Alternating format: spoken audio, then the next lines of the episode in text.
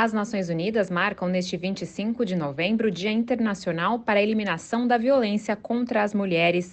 Este ano o tema é Ativismo para acabar com a violência contra mulheres e meninas. A data coincide com o início da campanha de 16 dias de ativismo para o fim da violência de gênero, que vai até 10 de dezembro, Dia Internacional dos Direitos Humanos.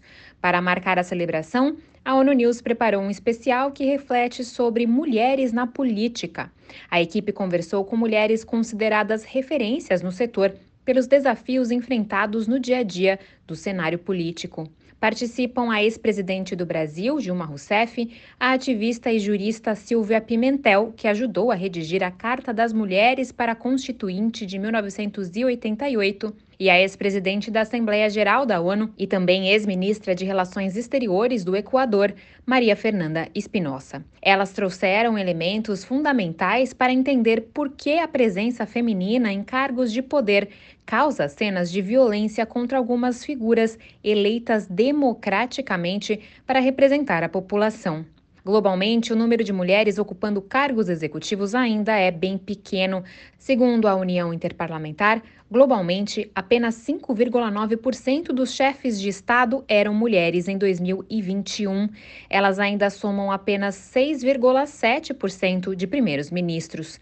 Em 2021, Dilma Rousseff foi a primeira mulher eleita à presidência da República no Brasil.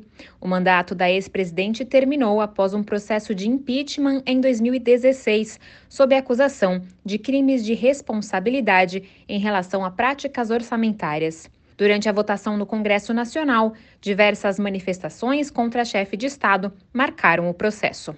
Então, a resposta para vocês é sim. Eu fui objeto sempre é, de, de, uma grande, de uma grande manifestação de preconceito. Na análise da jurista Silvia Pimentel, a falta de representatividade no Brasil reflete a cultura do patriarcado, que permeia não só o resultado das eleições, mas também as atitudes internas de partidos políticos. Ela convocou mulheres e feministas a serem agentes de mudança.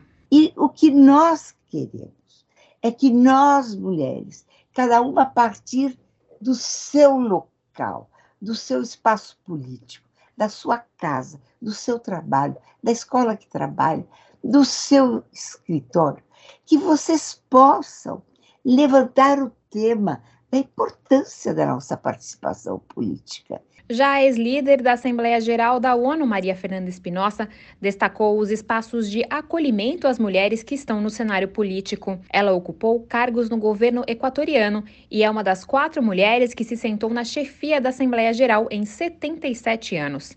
Atualmente, ela lidera uma rede global de mulheres que busca incentivar o aumento da participação feminina na política e na diplomacia. Pero nuestro rol es lo contrario. es inyectar optimismo, es inyectar fortaleza, es inyectar en las nuevas generaciones el deseo de cambiar el mundo. Assim como Maria Fernanda, as entrevistadas contam como buscaram proteção e resiliência para seguirem as suas lutas e avaliam formas de garantir que a política seja um ambiente que respeite a representatividade feminina. Para conferir mais sobre as análises e opiniões, acompanhe os episódios que serão disponibilizados na página da ONU News a partir do dia 10 de dezembro, ao final dos 16 dias de ativismo. Da ONU News em Nova York, Mayra Lopes.